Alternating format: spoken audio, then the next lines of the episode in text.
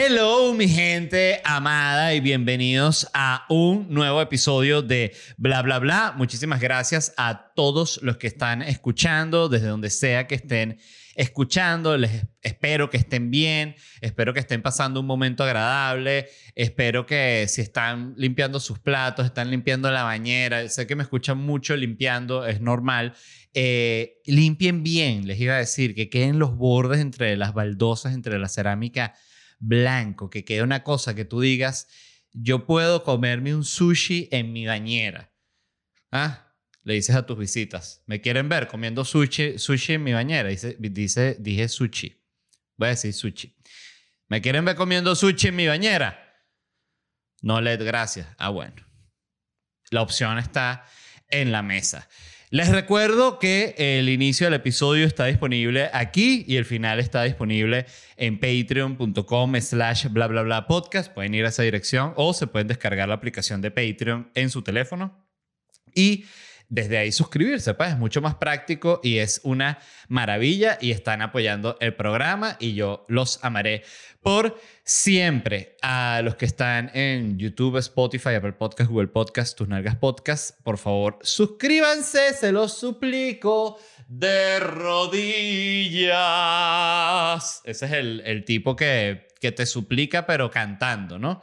Eh, como esa película los Miserables, ¿recuerdan ese musical? Yo no lo, no lo pude ver completo porque me pareció una cosa insoportable, pero para, para quien no lo haya visto, es este tipo de musical, que todo es cantado. ¿Sabes? La, mayoría de los musicales, yo, yo en general lo, lo recuerdo que una vez eh, fui al cine y me metí a ver esta película de, de Showman, algo así, con Hugh Jackman. Yo no sabía que esa película era un musical porque fue esas veces que vas para el cine y eliges cualquier película así porque te salió ir para el cine y te metes a ver la película, ¿no? Y genuinamente no sabía nada de la película. Entré a la sala por, porque era una película de Hugh Jackman y a mí Hugh Jackman me parece tremendo actor, me gustan sus películas, me parece un tipo hermoso, en fin, tiene todo lo que necesita para que a mí me interese ver una película de él, ¿no? Y digo, ah, mira, una película de Hugh Jackman, seguramente la voy a pasar bien. Y era este musical, una cosa horrorosa.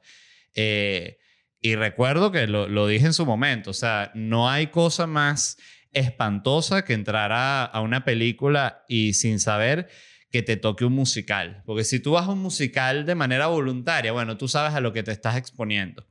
Pero, pero cuando te agarra por sorpresa, tú dices, pero esto, esto es un musical, te sientes como atrapado, de verdad, como que te, te como que te jodieron.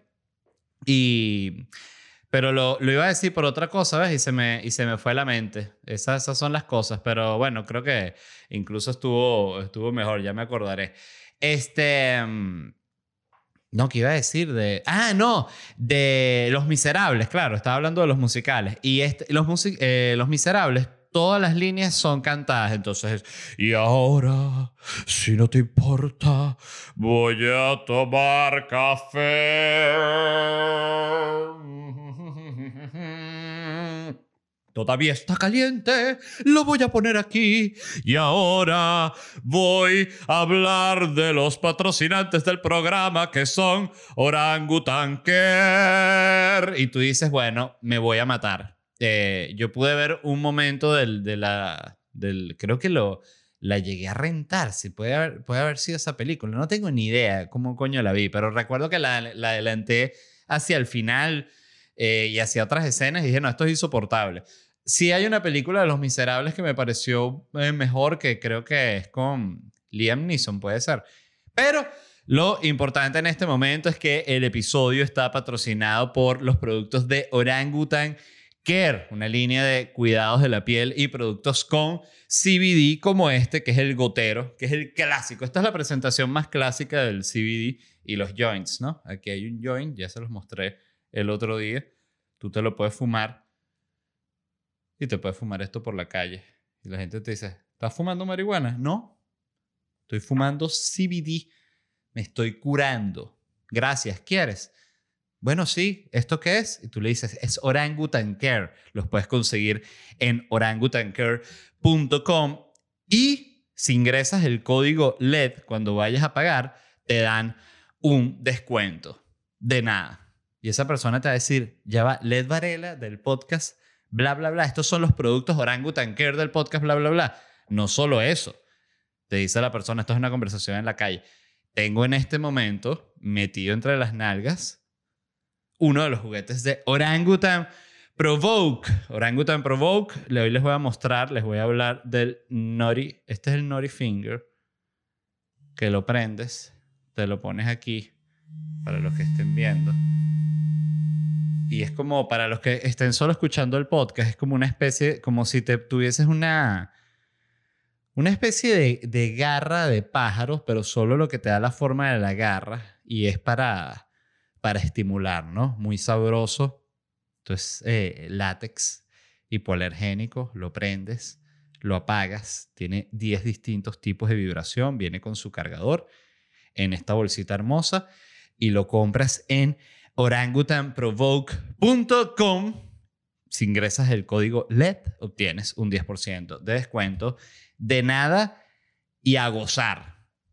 Les cuento rápidamente las ciudades en las que voy a estar haciendo stand-up. Voy a estar este 9 de junio en Miami, ya está agotada, gracias. Voy a estar el 10 de junio en Nueva York. El, en Nueva York voy a estar el 11 de junio, está agotada. Nueva York 12 de junio, agotada, gracias. Boston, 13 de junio, importante, por favor, si tienen gente en Boston, avísenle. Es mi nuevo show, van a gozar, la van a pasar bien y les van a decir, oye, gracias por recomendarme el show de Led Varela. Eh, y les dices, no, también únete al Patreon. Em, Miami, 16 de junio. Orlando, el 18 de junio, está agotada. Dallas, 22 de junio. Houston, el 23 de junio. Miami, 30 de junio. Ciudad de México, el 3 y el 4 de julio. Orlando, el 23 de julio. Chicago, 30 de julio. Agosto, el, el Nashville, el 1 de agosto. Panamá, el 6 de agosto. Y Washington, D.C., el 24 de septiembre. Voy a tomar un poco de agua.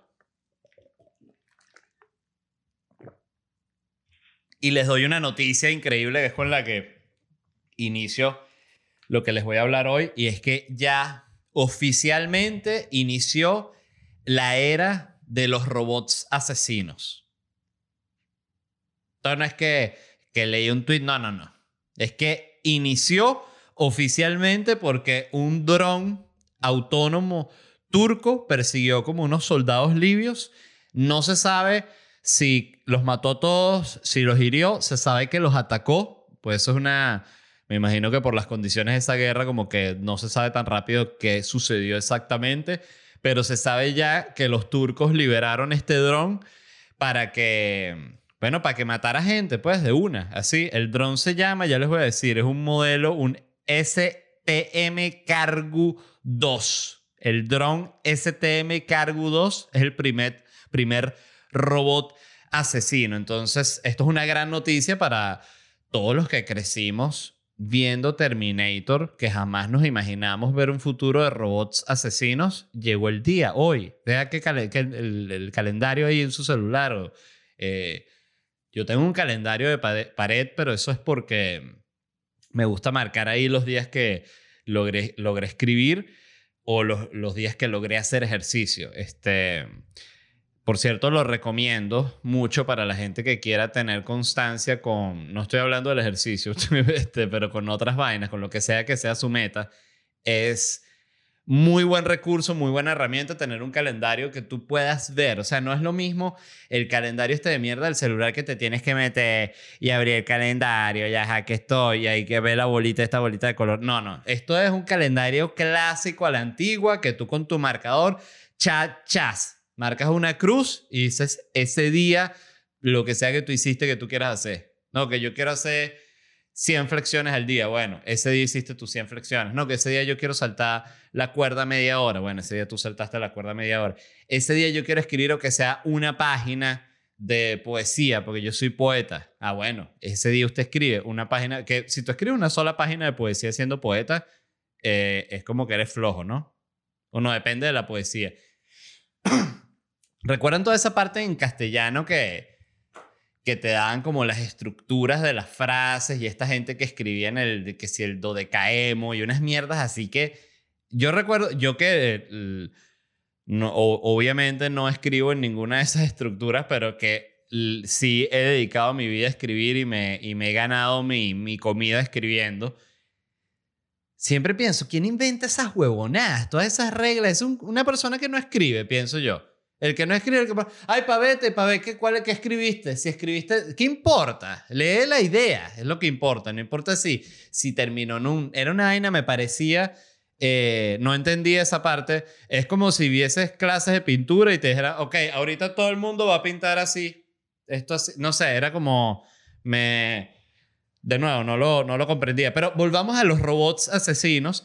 Este dron turco, que además creo que nadie se hubiese imaginado que si en los 90, cuando estaban empezando el tema así tecnológico tipo Terminator, que iba a ser un robot turco el primero en asesinar, pero fíjense que justamente, ¿no? Eh, ¿Cuál iba a ser el primer robot en, asesinar? Yo diría, yo hubiese puesto, antes de, saber esto, yo ya lo he hablado, le, le, habría puesto todo mi dinero al robot ruso. Habría perdido, menos mal que no lo hice. Eh, por cierto, hubiese sido una buena página para... No, hubiese, ¿no? Habría.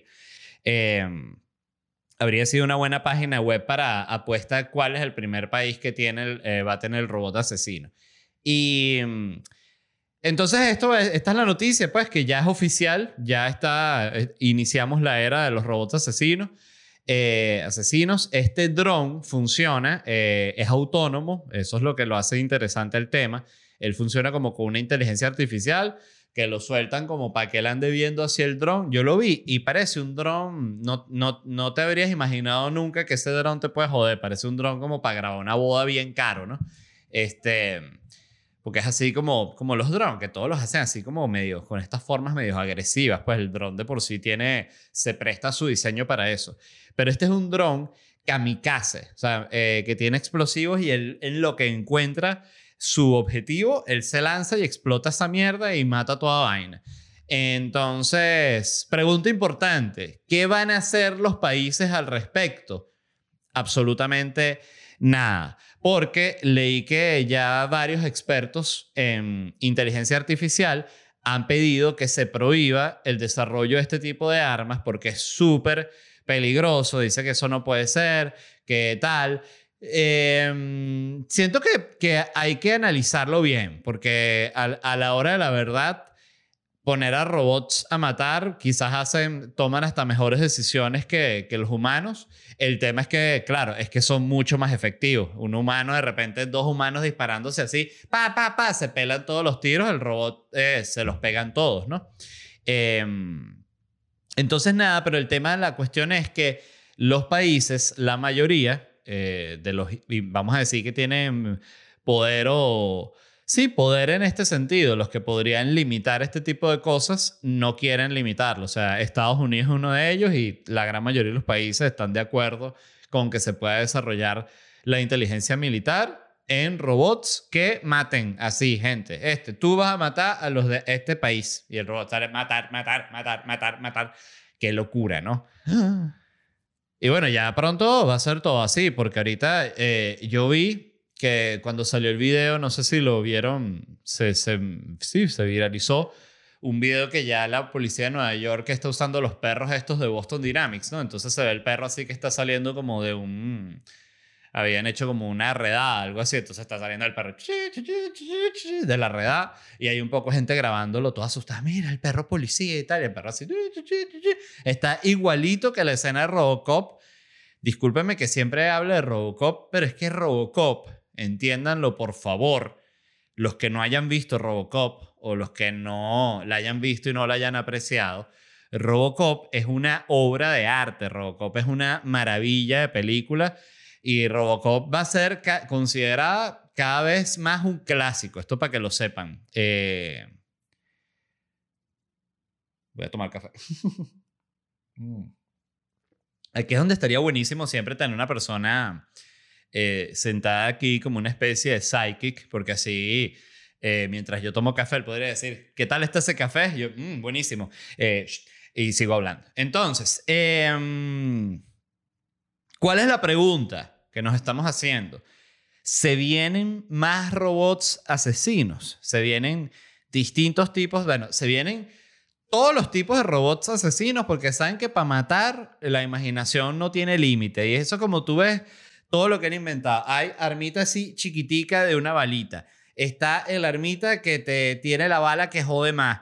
Está la, otra armita que tiene el peine largo que es automática, ¿sabes? Está el, el, así, está la escopeta, está la ballesta, está el, el arco, está la metralleta, está la metralleta, o sea, hay todo lo que se te ocurra para matar, entonces imagínate toda la gama que va a abrir robots para matar, ¿no? Drones, robot con pistola, robot que se mete bajo la tierra, robot submarino, eh, en el espacio, o sea, en todos lados. Va, ya, además, fíjense, aquí eh, es donde creo que el humano sí se puede poner, eh, se puede meter en otro peo, ya más hablando, no hablando del tema aquí en la Tierra y tal, pero podemos crear nuestro ejército de robots arrechos, mucho más fuertes que nosotros, eh, para cuando nos vengan a, violar los extraterrestres. Es importante estar preparados, lo estoy diciendo aquí en este podcast todo el tiempo, y yo sé quienes, que quienes escuchan están en la misma página conmigo.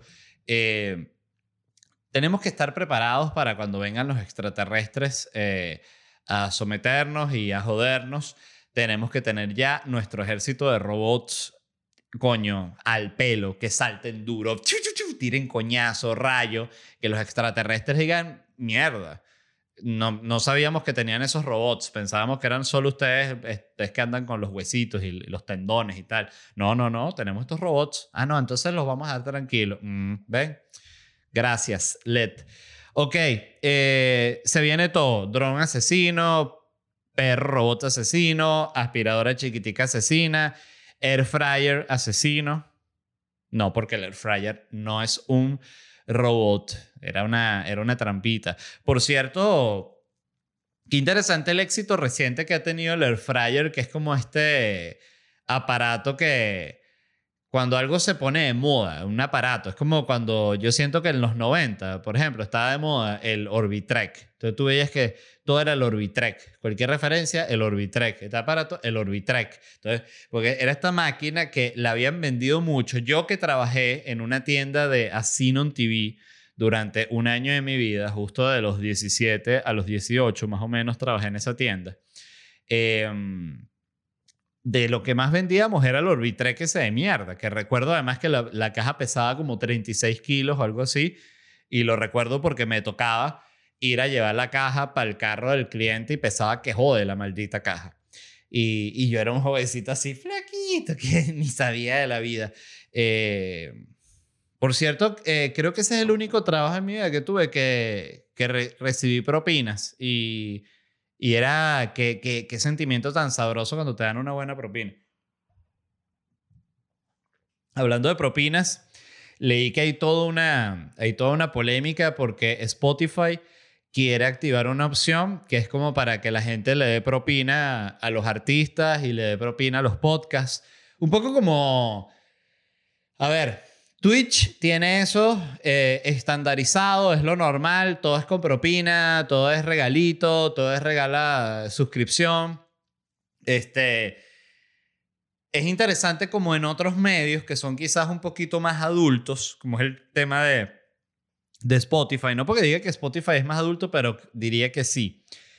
Eh, fíjese lo que acabo de decir, no porque diga que Spotify es más adulto, pero diría que sí, o sea, una taradez, discúlpenme. Eh, Spotify es más adulto que Twitch, definitivamente, a pesar de que también adolescentes y chamitos usen Spotify para escuchar música. El punto es que van a activar esta opción en, Spotify para dar propina. Entonces se arrechó todo el mundo. Se arrechó la gente que está recha porque no paga Spotify. A mí me genera mucho conflicto ese tema porque yo siento que deberían pagar, creo que es lo justo pero por otro lado, la plataforma es muy buena y también es muy necesaria para que el artista se dé a conocer. Entonces hay un balance ahí muy coño de madre.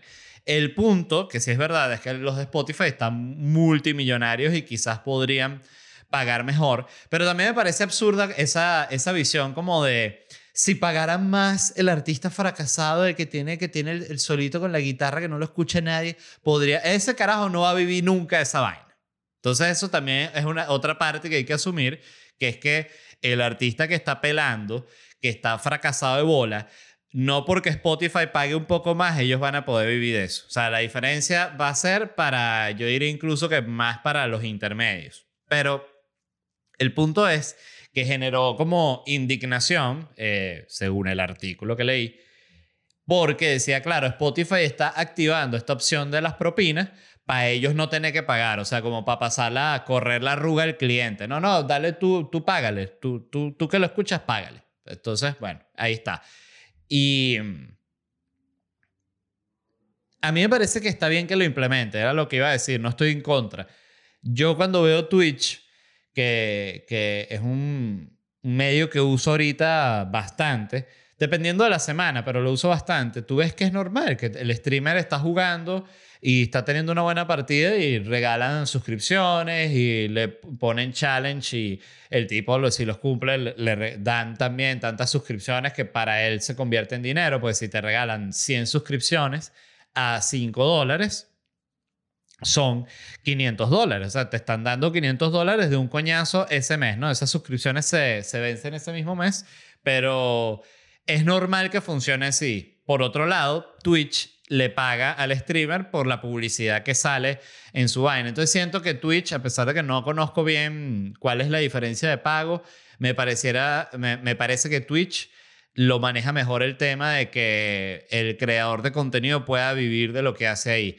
En Spotify es imposible. O sea, tú para que vivir que sí de lo que te da Spotify tienes que ser literalmente Bad Bunny. Pero volviendo al Air Fryer, les decía, fíjense la vuelta que di gigante, empezándome por lo de Asinon TV, pasando por el Orbitrek para la, para la propina, volviendo al Air Fryer. El Air Fryer es un aparato que pegó, ¿no? Eh, se hizo famoso. Y me llama la atención porque no sé si ustedes, los que tienen un, un Air Fryer en su casa, lo han visto, pero lo interesante es que tiene esta apariencia como medio robótica. Le pusieron estos botones arriba, dependiendo del que tú tengas, pero el mío es así como muy sencillo que solo cambias modo que si nuggets a, a pollo, a pez, a carne, no sé. Ay, me dio como alergia, ya, disculpen. Uy. Y, y un día me puse a ver, pero ¿qué es este aparato? Y lo, lo, le saqué la canasta del air fryer y lo vi así como por debajo. Y el air fryer lo único que es es una hornilla eléctrica que lo tiene arriba, una hornilla clásica de estas de hornilla eléctrica, así que es como un, una espiral, ¿no? Y, y un ventilador. Es una hornilla con un ventilador. Entonces el ventilador echa el calor para abajo y va cocinando la vaina. Pero no es más que una hornilla con un ventilador. Es, es así de sencillo. Es el aparato más básico del planeta, el air fryer. Y siento que la combinación de por qué es tan bueno y por qué ha sido tan exitoso es justamente porque es un aparato prácticamente primitivo como tecnología, pero tiene esta apariencia como más moderna, como que digital, pero es una hornilla con un ventilador y más nada. Eso es para los que no hayan visto un air fryer, los que ahorita que imagínense que está escuchando un reparador del fryer ahorita que, ah, bueno, entonces ahorita Les Varela me va a enseñar a mi air fryer. Tira el tipo, no, pero disculpa, Juan, estás molesto porque te estás divorciando. Es verdad, es verdad, disculpen. Em, ajá, esta noticia eh, me pareció, me llamó mucho la atención y es que Estados Unidos, el gobierno de Estados Unidos, planea regular las criptomonedas. ¿Ok? Activos los criptofans están en este momento.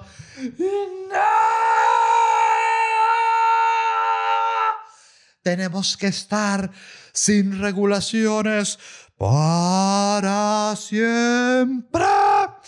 Eh, las autoridades financieras de Estados Unidos se están preparando para regular activamente el mercado de criptomonedas de 1.5 trillones de dólares en medio de crecientes preocupaciones por la falta de supervisión. Claro, eh, esto se veía que iba a pasar. Esto siento que es obvio. ¿Cuánto tiempo iba a estar todo ese dineral así sin estar regulado y sin que nadie le pueda, sin que los gobiernos sobre todo le puedan meter mano y agarrarlo? Eh, Y lo digo en el sentido bueno como en el sentido malo.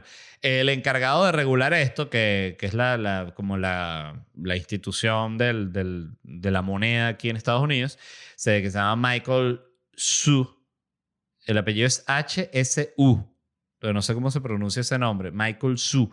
Dijo que las nuevas técnicas dan lugar a un sistema bancario en la sombra, más grande y menos regulado. Ok, esto va a traer un montón de consecuencias en el mundo de, del cripto, ¿no? A ver, primero, y capaz yo soy un loco y la verdad, eh, ustedes lo han visto, yo no entiendo, no tengo puta idea del cripto, entiendo como muy básico, pero realmente el funcionamiento no lo entiendo bien, siento que es una cuestión como muy reactiva, em, pero yo siento que esto de la regulación es la clásica vaina que quizás cuando lo anuncien y o cuando se haga oficial ya que lancen el, el, el, reglamento, la enmienda, lo que sea que vayan a lanzar para regular la criptomoneda en Estados Unidos, que de nuevo, regular la criptomoneda en Estados Unidos es no regular la criptomoneda en el mundo, pero es un primer paso porque si la regula Estados Unidos, la va a querer regular Canadá, y la va a querer regular Francia, y la va a querer regular Inglaterra, y la va a querer regular Alemania, y la va a querer regular Rusia, y la va a querer regular todo el mundo porque cuando entra como la orden, la onda de regular algo, también todos los gobiernos saltan a esa, ¿no? de nuevo, sea bueno, sea malo. Yo siento que esto inicialmente, esto es eh, mi visión, de nuevo, eh, aclarando, ignorante del tema, pero lo que yo creo. Siento que cuando lo hagan oficial, se van a desplomar los premios, los premios, los precios del Bitcoin. Pero luego creo que va a crecer y ya sí se va a estabilizar porque siento que la regulación va a ser buena porque es lo que va finalmente a ser como súper oficial a la criptomoneda. O sea, va a dejar de estar funcionando así como está funcionando y, y eso la va a hacer oficial. Siento que es justamente lo que le hace falta. Eh, no sé si me explico, pero siento que cuando te regulan, ya es cuando, ah, ok, existes, eres una vaina, eres parte de la sociedad, es necesario y justamente por eso tienes que estar regulado. Es como cuando regularon la televisión. O sea, cuando salió la televisión no estaba regulado porque era, había un canal con dos programas, pero ya una vez que hay cientos, que hay miles de canales, ya tienen que decir, ok, esto es lo que se puede mostrar a estas horas, ¿sabes? Esto es lo que se puede hacer hasta, hasta en, tal forma, esto es de lo que se puede hablar, de lo que no se puede hablar, todo en el sentido de, sobre todo, proteger a menores y cuestiones así, pero tienen que haber un mínimo de reglas. Y, y lo otro que creo es que la criptomoneda es la moneda del Internet, ¿no? Y siento que le está pasando lo mismo que le ha pasado al mismo Internet, que es también, Internet cuando surgió era la cuestión más libre del planeta. Eh, incluso al inicio era, yo diría, tú puedes, tú puedes conseguir lo que se te diera la gana, de verdad. El Internet cuando arrancó, que yo me siento muy afortunado de haberlo vivido, era un lugar muy distinto al que es ahora muy, muy, muy diferente. Y no, estoy, no solo estoy hablando a, nivel de lo que veías, sino en el cómo funcionaba. Era muy distinto y sobre todo era muy libre. Se le, se le sentía. Ahora no es así. Sigue siendo libre, pero ya está regulado. Eh, el mismo YouTube. Tú podías tener en YouTube programa de lo que se te diera la puta gana. Ahorita hay un montón de reglas que tú tienes que, que sí, que cubrir en YouTube. O sea, porque si no, no puedes ni siquiera subir tu programa. Eh, más toda la inteligencia artificial que ya de por sí detecta lo que tú estás escribiendo, de lo que tú estás hablando. A mí me llamó la atención que yo estaba haciendo un un stand-up aquí en Miami y estaba hablando de la, de la vacuna, el día que me vacuné y tal, y dije de la Johnson Johnson y dije algo así como que me puse la Johnson Johnson, este, que, que es la que viene con doble coágulo, una cosa así, eh, parodia, entonces ya, ves aquí, ya en este momento todos los... Eh, vainas de inteligencia artificial de todas las plataformas en las que se está subiendo el archivo del podcast ya están detectando que yo estoy hablando de la vacuna. Y, y me llamó la atención que alguien subió la historia, sabes que suben la, graban las historias y te etiquetan del show. Y yo estaba hablando de esa parte y estaba hablando de eso, de la vacuna, y salí abajo, le habían puesto en la historia de Instagram una advertencia que eh, desinformación sobre la vacuna, si quieres saber información verdadera, aquí una etiqueta así. Y yo dije, mierda, qué loco. Este, no sabía que llegaba a ese nivel, este, pero es en todo, en todo, en todo. Incluso me pasó, eh, sin ir muy lejos, estaba...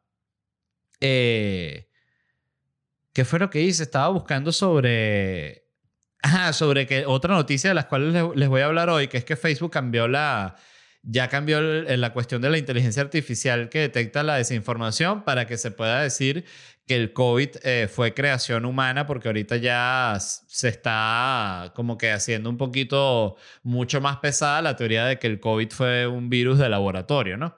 Y y estaba copiando un pedazo de eso, lo puse en el, en el, en el porque era un pedazo grande, sí lo quise, lo puse en el traductor de Google para pegarlo rápido, solo la cita. Y, y el traductor de Google me lanzó la advertencia de que en los temas del COVID, no sé qué tal, y dije, mierda, todo, en donde sea que tú pegues la vaina, te sale una advertencia, me, debo decir que me incomoda y me da rechera. O sea, siento que es como es omnipresente la vaina, genuinamente omnipresente porque es, es una, dos empresas dueñas de todas las empresas, de todas las redes sociales. Y, ajá, entonces para cerrarlo, el tema de que van a regular la criptomoneda.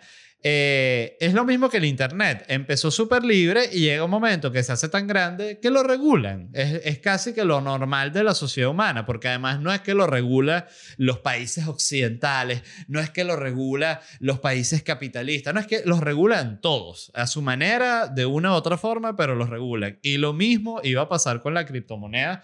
Siento que es más que obvio, sobre todo ya que lo anunciaron. Pero pero bueno, en fin, este, para que sepan eso los que están en, activos con la, con la cripto. Voy con otra noticia. Esta es que hicieron un estudio que dice que las personas narcisistas podrían tener un mayor riesgo de adicción al ejercicio debido a su enfoque en superar a los demás, sugiere un estudio. Eh, esto es como estos estudios doctorobio, capitanovio, Tipo, si le das, eh, hicimos un estudio de que si le das mil dólares a una persona mensual extra, se pone contento. ¿Ah, sí? ¿Y qué dijo el estudio? Que 100% de las personas se pusieron, se pusieron contentas. Todo tipo. La gente flaca, gente gorda, gente asiática, gente chiquita, todos contentos. Bueno, esto es así.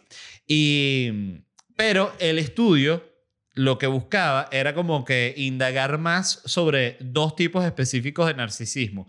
Yo no sabía que existían distintos tipos de narcisismo. Me llamó la atención porque eh, los tengo casi todos. no, estoy jodiendo. Y, mm, pero busqué y todas las páginas que vi así que me arrojó Google, muchas eran tipo estas así tipo tupsicología.com, que no es que, no es que tenga nada malo, pero son páginas que suelen tener, eh, según las he visto yo, como información muy básica, muy genérica y viven más como el del Google Ad, siento yo. Pero decían que habían, habían listas, lo que les quiero decir, que tenían 12 tipos de narcisismo, 9 tipos de narcisismo, pero como lo más, la más seria que vi y que tenía que ver también con medio con lo que decía el estudio, era estos tres tipos de narcisismo. El narcisismo exhibicionista, que es el cual necesita la admiración de los demás. Para ello, no duda en exagerar o inventar sus logros y o talentos. Esto, bueno, he conocido en mi vida cantidad de gente así. Este, el narcisista introvertido es el cual busca la atención de los demás asumiendo el rol de víctima mediante estrategias de manipulación sutiles. Bueno, esto también, la clásica persona que de repente sufrió algo este, fuerte y lo utiliza constantemente como para estar manipulando a los otros, ¿no? El narcisista tóxico es el cual satisface sus necesidades de admiración a través del control, el poder y el acoso, haciendo sentir a los demás inferiores. Esto suena como más a, al tipo también de tipo acosador sexual, tipo, no se puede mencionar, tipo Harvey Weinstein, ¿no? Como que podía tener eso, como que un tipo tan, justamente eh, estoy aquí hablando sin saber, pero quizás justamente en su apariencia tan desagradable, eh, equilibrada con este poder abusivo y acoso violador intenso que tenía ejerciendo su, su, posición de poder ahí como uno de los ejecutivos más grandes de Hollywood. Este, entonces este estudio buscaba indagar específicamente en los narcisistas exhibicionistas y en los tóxicos, ¿no? Disculpen, estaba muerto de sed, no aguanta más. Los, participantes eh, que estuvieron de acuerdo con afirmaciones como logro ser el centro de atención con mis contribuciones sobresalientes o quiero que mis rivales fracasen. Eh, la primera es como el, el, narcisista exhibicionista y la segunda, quiero que mis rivales fracasen. Si usted ha dicho esa, esa frase, quiero ver a mis rivales caer. Em, eso es que usted es un narcisista tóxico, para que lo sepa. Yo, lo, yo he tenido pensamientos de narcisismo tóxico también, debo aceptarlos. Eh, fueron ligeramente más propensos, o sea, las personas que hacían este tipo de statement o que estaban de acuerdo con este tipo de statement, eh, eran más propensos a estar de acuerdo con afirmaciones como el ejercicio es lo más importante en mi vida. Entonces eh, crearon como esta unión entre esas dos cosas, ¿no? Y se cree que los individuos narcisistas podrían usar el ejercicio para demostrar que son mejores que los otros. Yo he tenido varias personas cercanas que son muy, muy, muy atléticas, hacen mucho ejercicio y lo hacen cero por un tema narcisista y lo hacen 100%, estoy pensando en estas personas, por un tema de salud, porque les gusta sentirse bien, les gusta tener su, el, bueno, como te sientes cuando haces ejercicio, que genuinamente te sientes bien. El, el mayor ejemplo, yo por ejemplo, que era una persona que tomaba muchísimo alcohol y fumaba muchísimo cigarro, eh, la diferencia entre, y esto, esto en este momento del programa estoy hablando solo para los que en este momento toman mucho y fuman mucho. La diferencia en cómo tú te paras en la mañana es tan bestial que no la puedes ni explicar, la, simplemente la vives. Es como que te sientes mejor y ya, y es una cosa obvia, no tienes tu cuerpo envenenado. Y mm, entonces creo que hay mucha gente que hace ejercicio por un tema de salud, por un tema de que el ejercicio de por sí te, te relaja, te hace sentir bien, te hace sentir feliz. Yo creo que justamente los profesionales del ejercicio, o sea, la gente ya más metida seriamente en el ejercicio, es más a la que se le nota este tema muy, muy competitivo, muy, muy narcisista de que eh, como que le sientes un poco en su discurso como que son los dueños de la verdad. No sé si me explico, como que esto es lo que se hace y esto no es así. Y, y, es una cosa como, por ejemplo, en nutrición constantemente siempre están saliendo como cosas que hay, hay cosas que ya son establecidas, pero hay otras que se, no, se descubrió la clásica del chocolate, ¿no? El, que, lo he dicho aquí, o sea, que sale y, no, el chocolate es lo peor, es el más cancerígeno. A los dos años, el chocolate es la cura del cáncer. Y a los dos años, el chocolate maltrata a los niños. O sea, entonces, bueno, pero ¿cómo es el chocolate? Eh, lo que quería decir simplemente es que me parece la conclusión, es que siento que si el narcisismo te lleva a hacer ejercicio, eh, literalmente te está dando más años de vida, te está dando salud. Entonces es como que se podría decir que el narcisismo, si lo pones en la balanza real, real, no juzgado desde el, ay, sí, es un narcisista. No, no, no. En la balanza real, así totalmente pragmática de salud versus juicio, ¿sabes? Se podría decir que es bueno ser narcisista, ¿no? No sé. ¿Ustedes qué opinan? Muchas gracias a todos los que escucharon. Recuerden que el episodio completo está disponible en patreon.com slash bla bla bla podcast y si quieren conseguir entradas para mis shows en vivo pueden visitar ledvarela.com.